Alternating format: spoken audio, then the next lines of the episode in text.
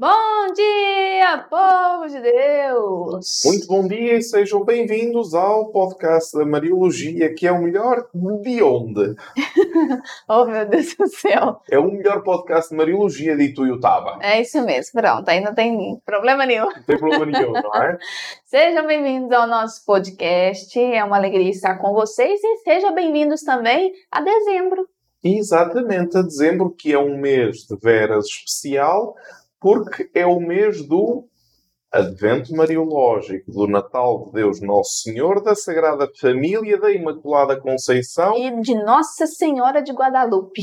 E da exposição da Aparecida. Isso mesmo, de Aparecida. Da Aparecida, de Brasil. Gente, a cabeça dele, assim, né? Porque a gente fica muito parado, né? A gente quase não faz nada. Então, a gente tem dia que a gente não sabe onde que a gente tá, dá uma é. esquecida porque tá bem corridinho nossa vida, é. né? Graças a Deus, aproveitar nossa juventude, entre aspas, mas é juventude ainda, a gente aproveita. Então, eu quero anunciar para vocês um evento. Quem sabe você, mesmo não sendo ali da região, não consegue ir lá participar. Talvez você tenha uma vontade de conhecer Brasília porque nos dias 16, 17 e 18 de dezembro, daqui exatamente 15 dias, ai meu Deus do céu, daqui exatamente 15 dias nós estaremos em Brasília, na paróquia de Nossa Senhora da Saúde, ali na Asa Norte. Para quê? Para Semana Cultural de arte sacra e mariologia para famílias, algo que nós nunca fizemos antes. É verdade, é verdade. Nós vamos tratar é, será, vai acontecer dessa forma. Vai ter a exposição das nossas obras de arte, vai ser a maior exposição que nós já fizemos aqui no Brasil, porque vai contar com 20 obras, né, aqui da galeria, que estão inclusive chegando.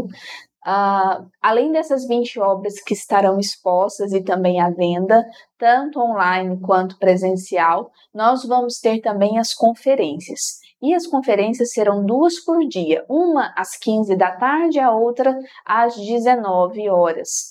É, 19h30, mais ou menos. Por aí. Tá no site. E aí essas, essas conferências serão assim, na parte da tarde, às 15 horas, nós teremos as conferências ligadas à iconografia mariana. Então nós vamos falar da iconografia primitiva, aquilo que nós já vimos aqui no podcast, catacumbas de Priscila, as outras catacumbas, as ábsides, como que tudo começou dentro da iconografia mariana. Depois nós vamos falar do Renascimento, né, daquelas pinturas bonitas, né, que nós gostamos, inclusive a capa é, aqui no YouTube do podcast de hoje é a Madonna della Quercia, que é do Rafaelo, que faz parte do Renascimento. Exatamente. E por último, é, depois do Renascimento, é a iconografia hoje. Então, hoje. todo esse caminho que nós vamos fazer até a iconografia hoje, né? O que significa é, o que, que nós temos dentro da nossa iconografia atual. E na parte da noite, que é o que nós nunca fizemos antes, nós vamos fazer uma Mariologia para famílias. Exatamente. Então nós vamos tratar de do Gênesis à família de Nazaré. Depois nós vamos falar para casais, principalmente para famílias. Uh, depois da segunda conferência nós vamos falar sobre família de Nazaré aos dias de hoje. Então é, direito canônico e tudo mais dentro da Mariologia.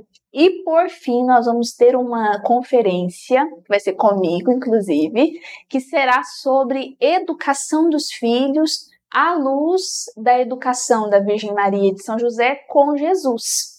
Então será um, serão dias muito, muito bons. Né? veras interessante, porque a boa intenção por parte das famílias católicas que olham no meio deste mundo de confusão e querem o melhor para os seus filhos, essa boa intenção existe, mas e continua a existir um fosso muito grande entre o conhecimento da verdade revelada e o ensino dessa verdade aos novos cristãos. É isso mesmo. Por isso nós estaremos lá 16, 17, 18 de dezembro e eu já peço de antemão para que vocês nos ajudem rezando por nós, né, para que a gente possa é, de fato uh, fazer uma boa missão, né? Fazer a vontade de Deus nessa missão E segundo, nos ajudem divulgando, porque provavelmente você sempre, a gente sempre tem é, amigos, família em outras cidades. Então, se você tiver amigos, família, sacerdotes, quem você conhecer em Brasília, inclusive, estou vendo que o Padre Cecílio está aqui, eu sei que ele tem a casa da comunidade dele também em Brasília. Então, se o senhor puder nos ajudar a divulgar para que eles possam ir na exposição. Dessa vez, a exposição não é gratuita, mas é 10 reais, então. e criança até 5 anos não paga, e a partir de 5 anos até 12, alguma coisa assim, é 5 reais. Então, não é gratuita, mas tem um valor simbólico, né? Não é nada caro. Então, participe conosco, 16, 17, 18 de dezembro, rezando por nós e nos ajudando Isso. a divulgar. E nós vamos começar o nosso podcast. Exatamente. Porque o tema de hoje é muito interessante, vocês vão gostar bastante, principalmente o Padre Celcílios, que é sacerdote, poderá utilizar dessas formações nas suas homilias. Que, nossa senhora, se nós pudéssemos, pudéssemos celebrar junto com o Padre Celcílios todo dia, né? Com aquelas homilias maravilhosas, mariológicas que ele fez no simpósio Exatamente. E que deve continuar fazendo na vida dele. Quem sabe, padre, daqui uns dias a Locos Mariológicos não está aí no Pará não. fazendo uma missão, hein? Aceitamos convite. Afinal, foi ele que cunhou a frase Mariologia até ao sangue. Até o sangue, é isso mesmo. Então, já, tá, já fizemos ali um convite para ele, né? Quem sabe nós não vamos para lá. E além de nós aqui, aqui de Minas, eu quero que mais pessoas, aqui de Minas não, né? Aqui da, da sede da Locus, quem sabe mais pessoas, vocês também que são da Locus, Lorena, Dina, não vão conosco nessa missão para lá, Sim, né? E Vamos começar o nosso podcast rezando? Exatamente do jeito que Deus quer. Em nome do Pai, do Filho e do Espírito Santo. Amém.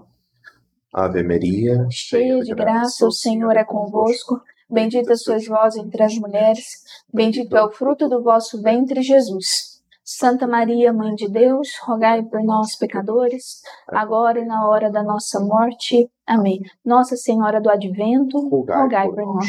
Em nome do Pai, do Filho e do Espírito Santo. Amém. Amém. Então, mais uma vez, sejam bem-vindos ao nosso podcast da Mariologia. O tema de hoje é De João Batista a Maria, os pobres de Yahvé. Esses pobres de Yahvé dão pano para manga, por quê? A gente tem uma dificuldade de, de descobrir de fato o que significa que essa palavra pobre ela vem carregada com muito peso, né? A gente sempre é, pensa na questão de dinheiro. Isso. Né? E aqui no Brasil a gente trata muito dessas coisas, a questão do pobre, da preferência de Jesus pelos pobres, é que essa... só que a gente não sabe de fato o que significa essa palavra pobre no sentido evangélico. E hoje, com a graça de Deus, nós vamos descobrir de uma vez por todas, aprender o que significa esses pobres de Javé, o que José, José não, e também, né? E o que João Batista e Maria têm a ver com isso. Exatamente, até porque nós, talvez no próximo ano, vamos fazer uma série de episódios só sobre os pobres de Yahvé, para continuar este tema, porque nós temos vindo a descobrir que quando nós dizemos a palavra pobreza, existe uma carga sociopolítica gigante, mas ninguém sabe a teologia dos pobres dos de Abel. A única pobreza abençoada da qual fala a Sagrada Escritura são os pobres de Avé, mas depois, no final, ninguém trata sobre esta questão. Muito bem, então, começamos com João Batista e começamos com a sua pregação. E por que, que nós vamos falar de João Batista nessa série Porque Advento? nós temos o segundo e terceiro domingo de Advento, o Evangelho é sobre João Batista. Ora, porque é que o Advento dá espaço a João Batista? Não é? Porque João Batista é claramente precursor do rei Messias. Até aqui todos nós sabemos, não é? Endireitai os caminhos do Senhor, convertei-vos porque o tempo chegou. João Batista é uma personagem singular.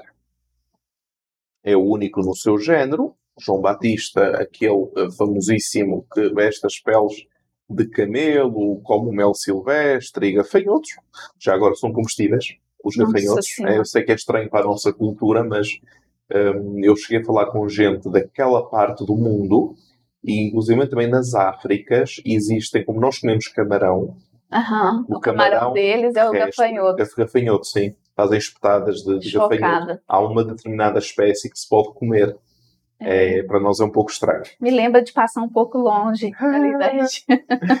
Então, ele é, também ele é uma imagem de Cristo, ou é aquele que se aproxima da vinda do Messias e que vive de acordo com o modo que é necessário viver para que o Messias possa vir. Então o que é que ele diz? Quatro coisas. Primeiro, temos que inverter a nossa mentalidade. A famosa metanoia. Metanoia é uma palavra que é traduzida por conversão, mas conversão diz pouco da metanoia, porque noesis significa pensamento em grego, o Novo Testamento é escrito em grego, noesis significa pensamento, meta significa além do pensamento, então metanoesis é ir ao mistério. Ir àquilo ou àquela dimensão, àquela realidade que a nossa mente, noesis, não pode assambarcar. Ou deixarmos-nos ser levados para além do nosso pensamento, porque ele não é a totalidade da nossa existência. Isso é a conversão. Isso é a conversão, metanoesis, que no fundo, no fundo é deixar espaço a que Deus faça o que tem que fazer. Não é? Exato. Portanto, inversão de mentalidade. Depois, associado a isto, claro, um caminho reto rumo ao dia do Senhor, e aqui entra o perfil uh, que é, por exemplo, acaba por ser um discurso moral, um discurso de fidelidade à aliança, vigilância na expectativa, porque é que eu espero? Porque ele vem. Como eu espero? De forma vigilante. Vigilância na expectativa. E depois a esperança. E o Senhor virá e ele não tardará, não é? Como que eu seja santo, como Exatamente. Então essa é a pregação de João Batista para a vinda do Messias.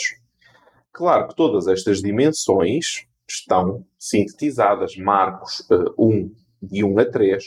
Preparai os caminhos do Senhor, endireitai as suas veredas. No fundo, acaba por ser um grande, um grande chavão e refrão de muitos cânticos de advento.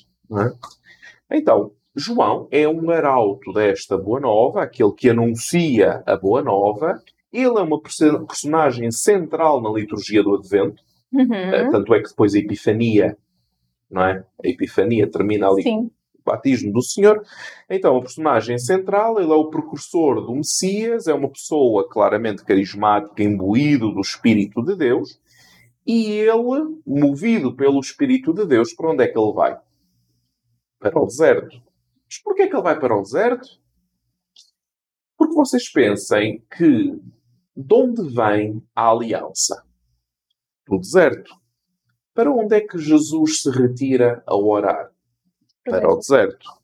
Então, quando falamos em povo de Israel e falamos de retirar-se para o deserto, que depois as pessoas imaginam que é tipo Saara, não é? Saara. Não é. Não tem água, não tem nada. Não, não é. Parece que está ali com a capa. Exatamente, o, beduíno. O vento passando. Passando o cajado, não cajado. é? Aquele sol forte todo o dia. Não, não é. O deserto naquela região do mundo é fora das povoações. Fora das povoações é uma parte um pouco inóspita, onde normalmente só existem salteadores e pastores. Como se fosse uma roça como se fosse uma roça. Do antigamente. Onde a pessoa fica despojada de segurança, okay? Uh, fica despojada de apoio de outros, uhum. e quem anda por ali, normalmente, ou é salteador, é? ou é ladrão, Entendi. ou é uh, pastor. E os pastores não tinham boa fama na época. Pastor não tem nada de bonitinho no eu sou bom pastor, que dou a vida pelas minhas ovelhas. Os pastores eram conhecidos por roubarem os outros. Até porque depois no anúncio do nascimento de Cristo, os anjos vão aos pastores que estavam onde? Nos campos. Mas foi à noite. Uhum. Então porquê é que eles estão à noite nos campos? Fazendo o quê? Pois, porque a vida de pastor era uma vida um bocado íngreme, digamos assim. Bem, então ele vai para o deserto, porque Israel tem que regressar às suas origens, tem que regressar à fidelidade à sua aliança, porque as repetidas violações da aliança levaram com que Israel se afastasse da aliança com Deus e vivesse de uma outra forma que não aquela de quem realmente espera, realmente espera o Rei Messias. Anotem muito bem esta frase. Realmente espera o Rei Messias. Ora, a sua pessoa e a sua vida são de tal forma fortes que alguns até perguntam, mas será que ele é o Elias ressuscitado? Porque havia esta história no fim dos tempos uhum. de vir o profeta que foi arrebatado, etc. Leiam João 1, 21, Mateus 17, 10 a 13. Por sua vez, quando Jesus aparece na vida pública, ele vai dar o testemunho, o seu testemunho é que ele é o maior entre os nascidos de mulher, ele é a sua maior testemunha entre os nascidos de mulher. Mateus 11, 11. A demonstração suprema de que, de facto, eh, João Batista testemunha com a sua vida não é a palavra. É engraçado porque ele, ele começa como pregador que anuncia a palavra, anuncia o Messias, o Messias aparece e depois ele desaparece e no final termina com o seu martírio. Leiam Mateus 14, 1 e 2. Então, o maior testemunho do, Batista, do João Batista não é ser a palavra, porque a palavra encarna, é morrer, tal metanoesis, a morte como lucro, morrer pela conversão. É o primeiro, né? É o primeiro. Os evangelistas vão se preocupar em destacar os traços do precursor e vão olhar que e criar paralelos muito interessantes entre Jesus Cristo e Batista, então ele é o único que é ouvido pelos publicanos. Tal como Jesus, Jesus. é o único ouvido pelos publicanos, como na música do Zaqueu. Não é? Sim. Então, João Batista, Jesus, publicanos, publicanos. Quem é que vai recusar João Batista? Quem é que vai recusar Jesus? Judeus, Judeus. fariseus, chefes do povo. Igual. Interessante. A palavra de João Batista. Que a mensagem era a mesma, né? A mensagem era a, a mensagem era a mesma. João Batista dizia que viria, Jesus disse. Ele era.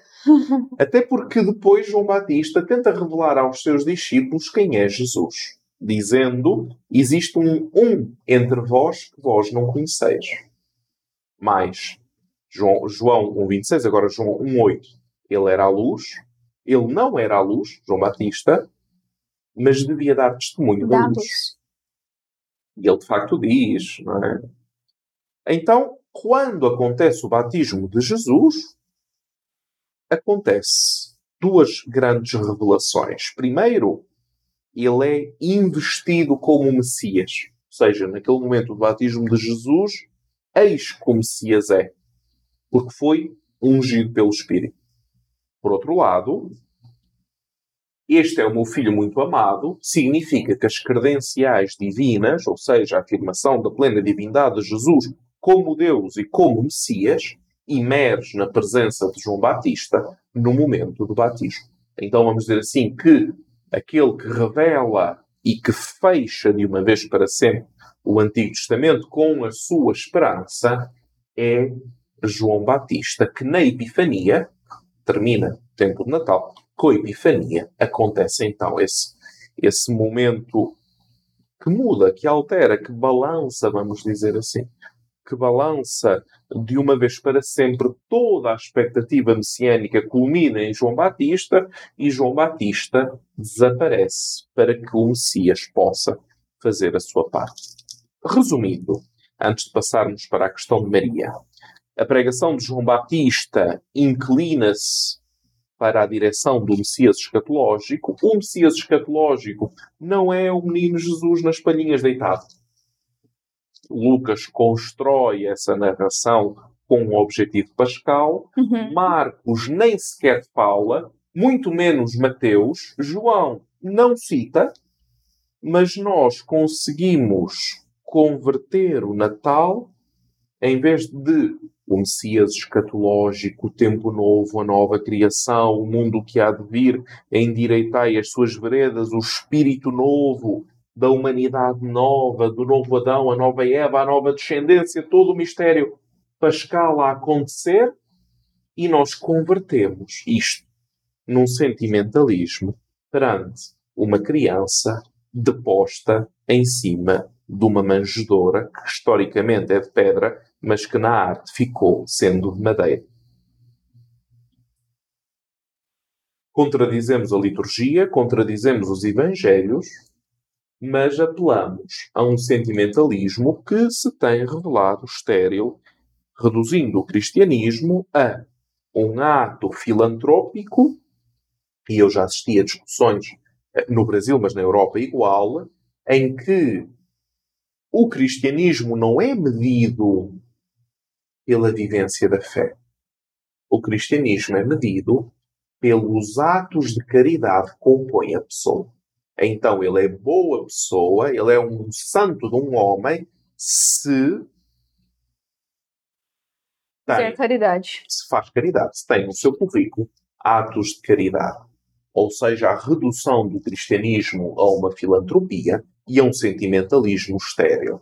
E como os cristãos normalmente não têm consciência do seu ser cristão, chegam ao advento, celebram, não sabem muito bem o quê. Mas isto não acontece aqui, são apenas ideias minhas da minha vida. Muito bem.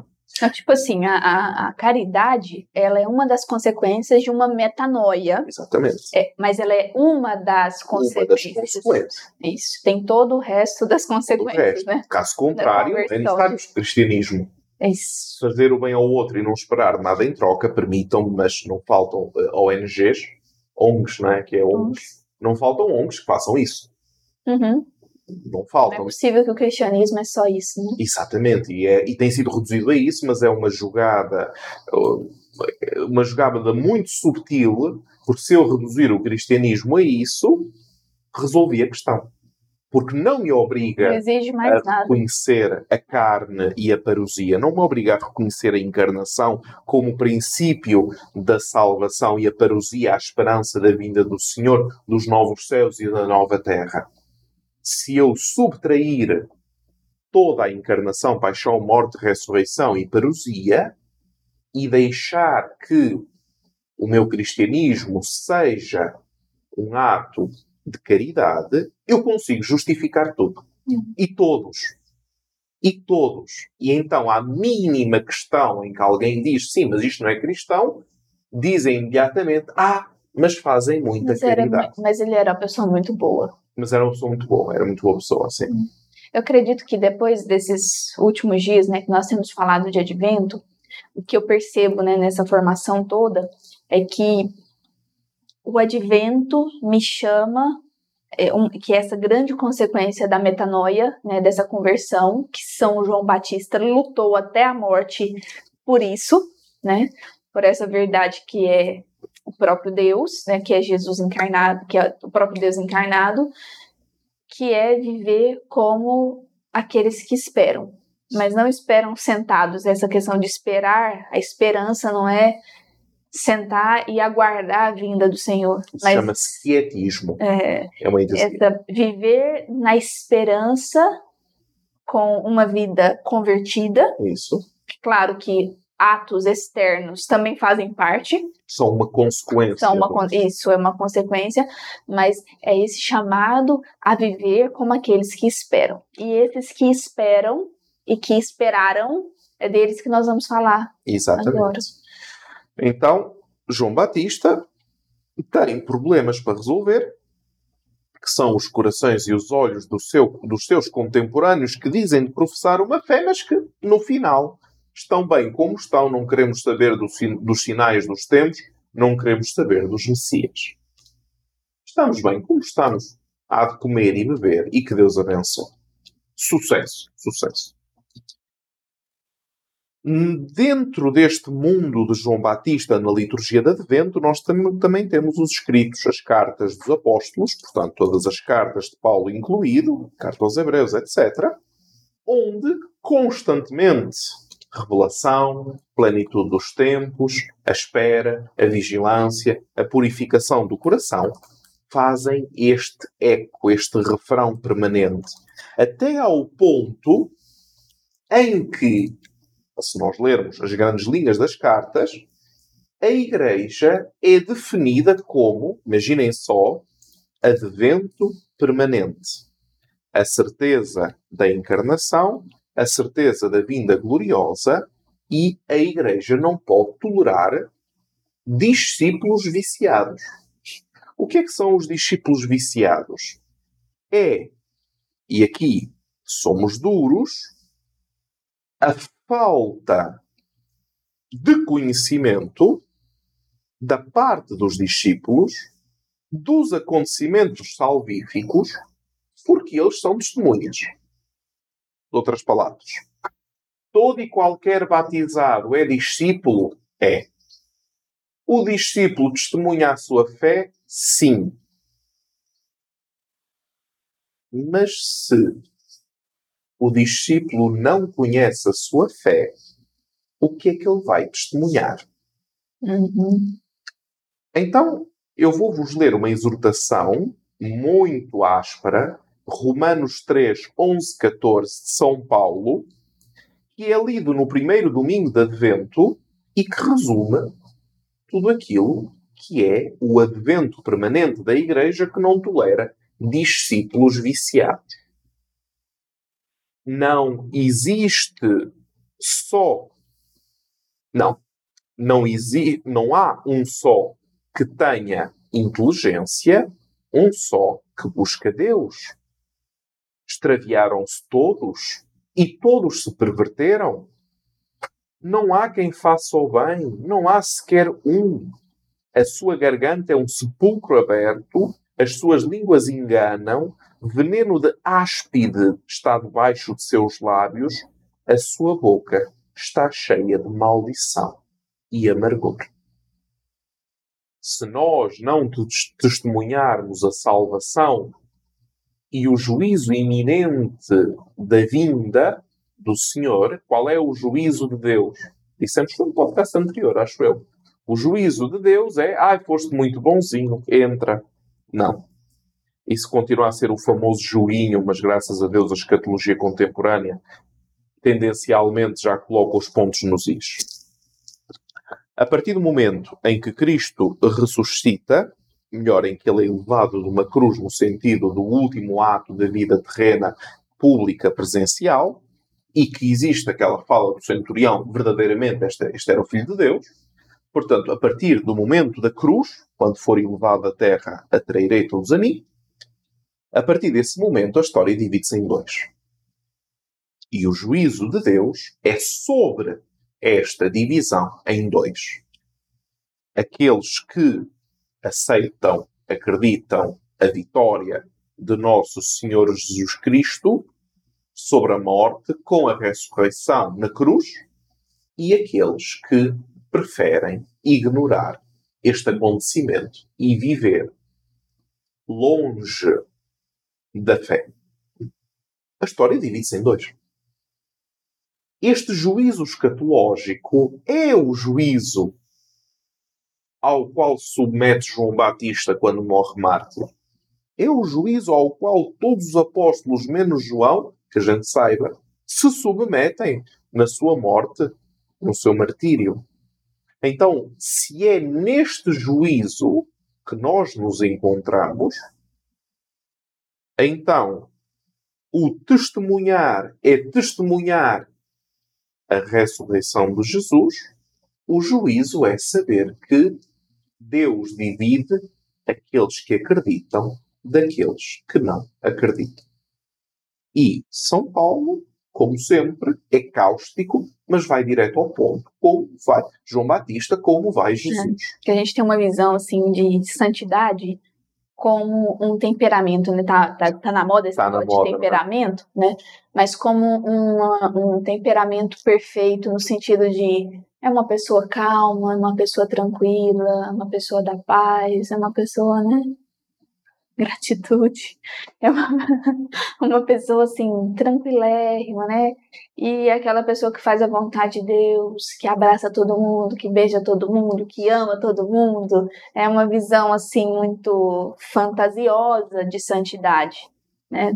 sendo que a, a santidade, se nós olharmos hoje para João Batista, né, o, porquê ele é santo. Ele é santo porque testemunha até as últimas consequências. Até a última consequência. É isso. Da sua forma, ele era incisivo, não tinha meio termo. Herodes é. temia-o.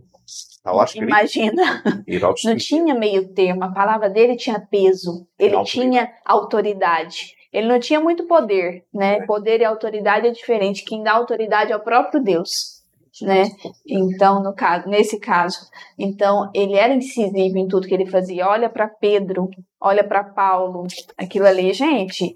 Se a gente convivesse com eles, não sei quem não choraria depois de uma conversa com ele, não. Saía assim, Fogo. é, dureza. Padre Pio, que todo mundo ama, né? Ali, né? O Não. Padre José, que sabe, Não tinha frescurinha. não tinha frescura, né?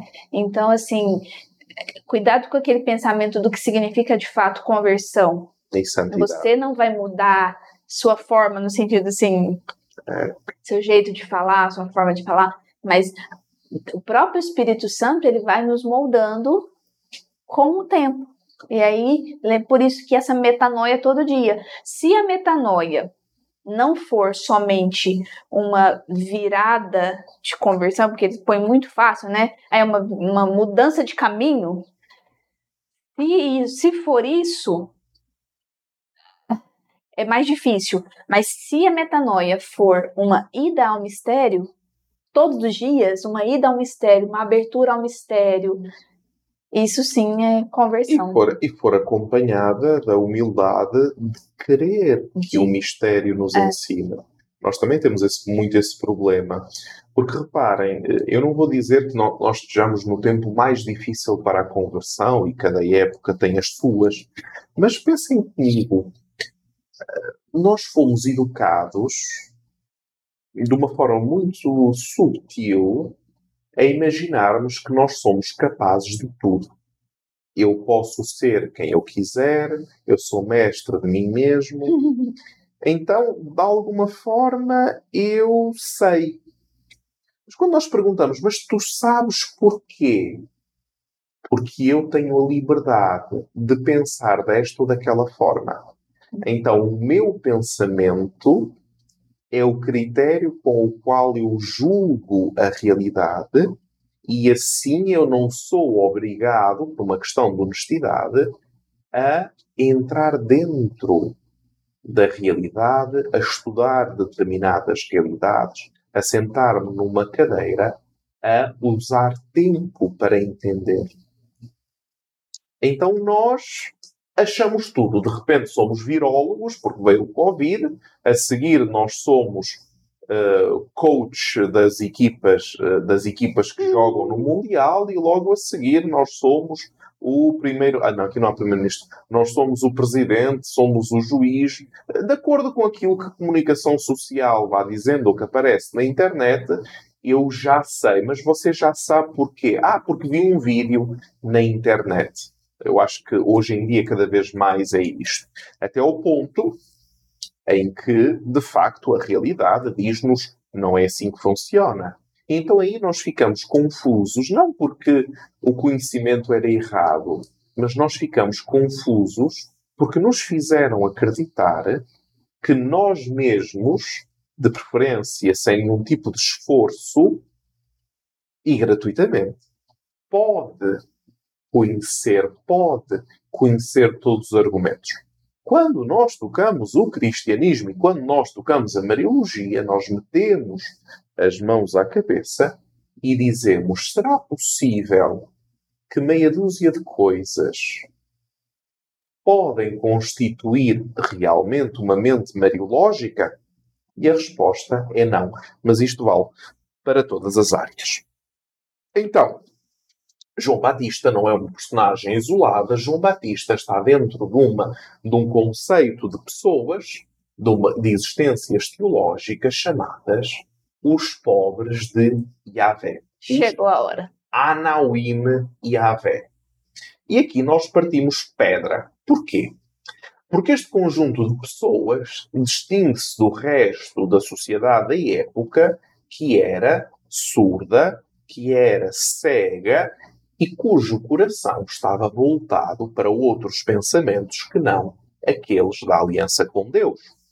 Então, quando nós olhamos para os evangelhos de infância, nós começamos a ver uma série de personagens que são tidas como o resto de Israel. Pensemos José, Zacarias, Isabel, Simeão, Ana, os discípulos de Batista, de João Batista, os pastores de Belém, os magos que vieram do Oriente. Então, vamos dar uma possível definição dos pobres de Yahvé.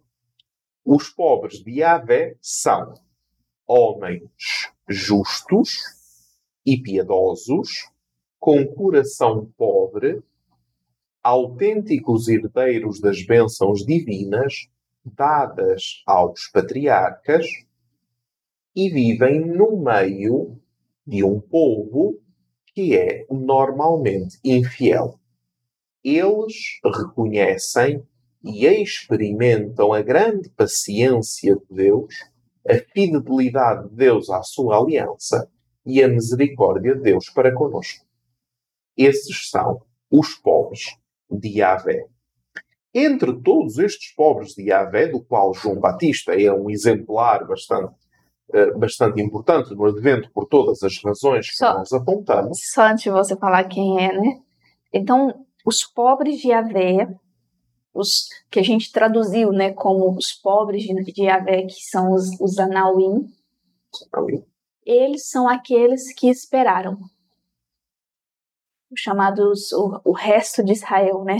A gente fala a palavra resto também. Re... Isso, porque é resto, é, resto tipo assim, não ajuda a gente a compreender o, de forma teológica. O de Israel, é. o povo da aliança, quem é que no tempo de Jesus ainda acreditava, ainda era fiel à aliança? Então, esses são os pobres de Javé. José, Zacarias, que, Isabel, obviamente, Simeão. pensando dessa forma, não tem nada a ver com questão financeira. Não.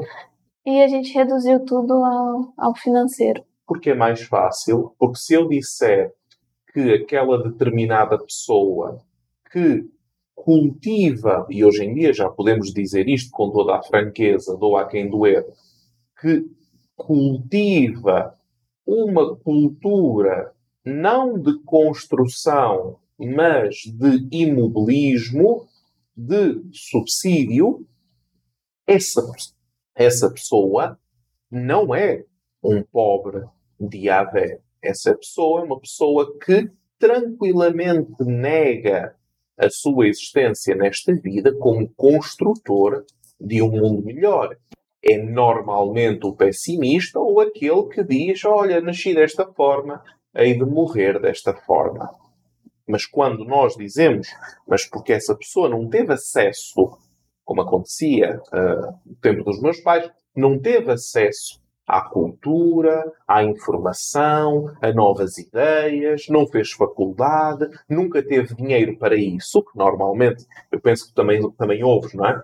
Uh, que normalmente as pessoas dizem dessa forma, hoje em dia já não há desculpa. Porquê? Porque as pessoas têm isto, celular. Vocês pensem à vossa volta quantos, quantas pessoas vocês conhecem que não estão com um celular ligadas à internet 24 horas por dia. Então, se tem um celular, tem acesso a informação. O site da Locos Mariológicos, YouTube, estamos no episódio 175, Ora, existe um manancial inesgotável de informação. Então, o pobre de Yahvé, no concreto, é aquele que converteu a sua vontade, o ímpeto da sua vontade, para estar alinhada com a promessa do Deus da aliança. É aquele que, apesar de tudo.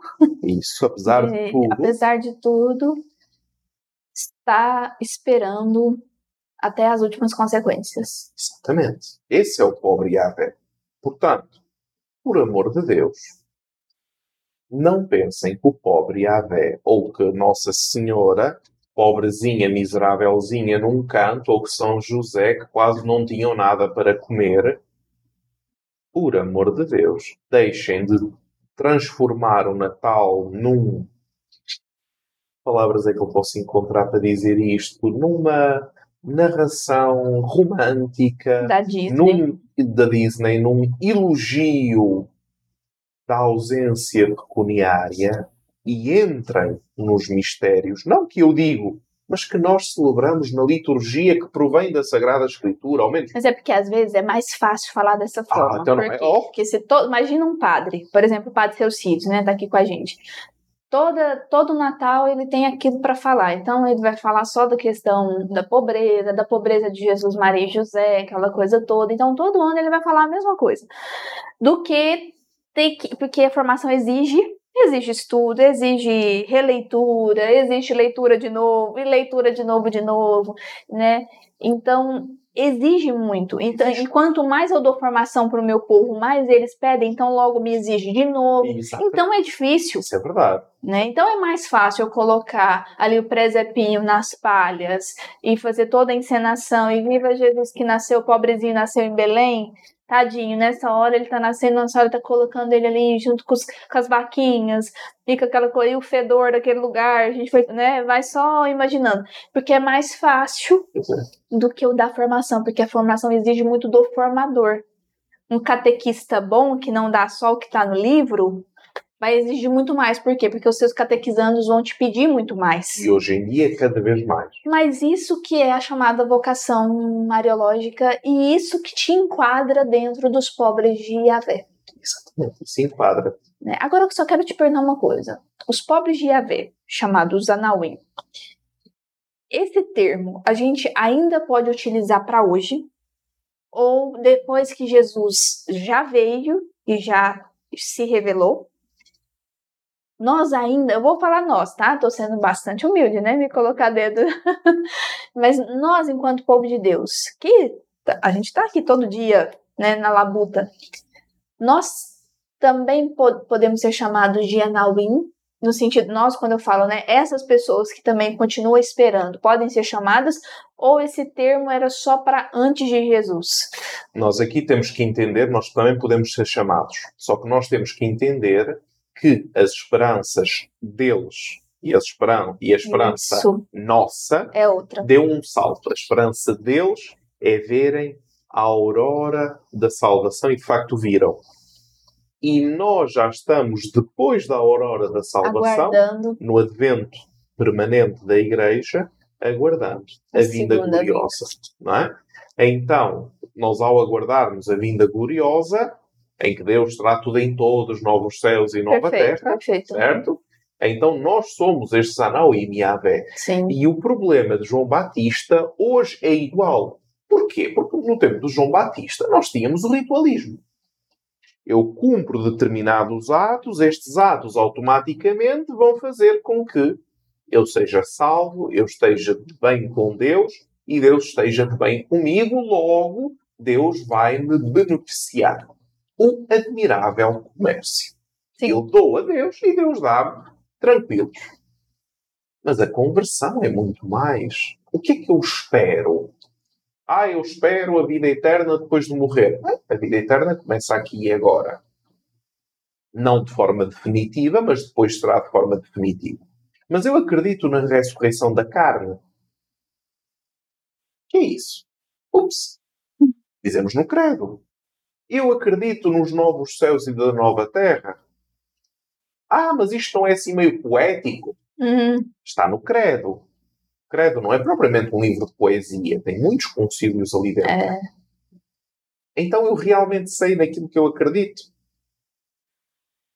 Então temos que ir a Romanos, Romanos 3, 11 a 14, para dizer novamente que a Igreja no seu advento permanente, não tolera discípulos viciados, porque é uma falta inadmissível que os discípulos não tenham conhecimento dos acontecimentos salvíficos dos quais eles se dizem testemunhas.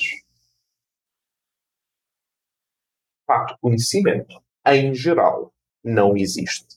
Quem é o maior membro quem é o maior membro Agora sim. dos pobres de Yahvé? Segundo a Sagrada Escritura, a Virgem de Nazaré. Porquê? Porque ninguém experimentou mais e melhor as promessas e o cumprir-se das promessas do, do Redentor do que a Virgem Maria. Por isso é que a Lumen Gentium 55 vai dizer Maria se destaca entre os humildes e pobres do Senhor, que com confiança esperam e recebem dele a salvação. Com ela, a sublime filha de Sião, depois da longa espera da promessa, cumprem-se os tempos e estabelece uma nova economia quando dela o Filho de Deus assumiu a natureza humana para libertar o homem do pecado com os mistérios da sua carne.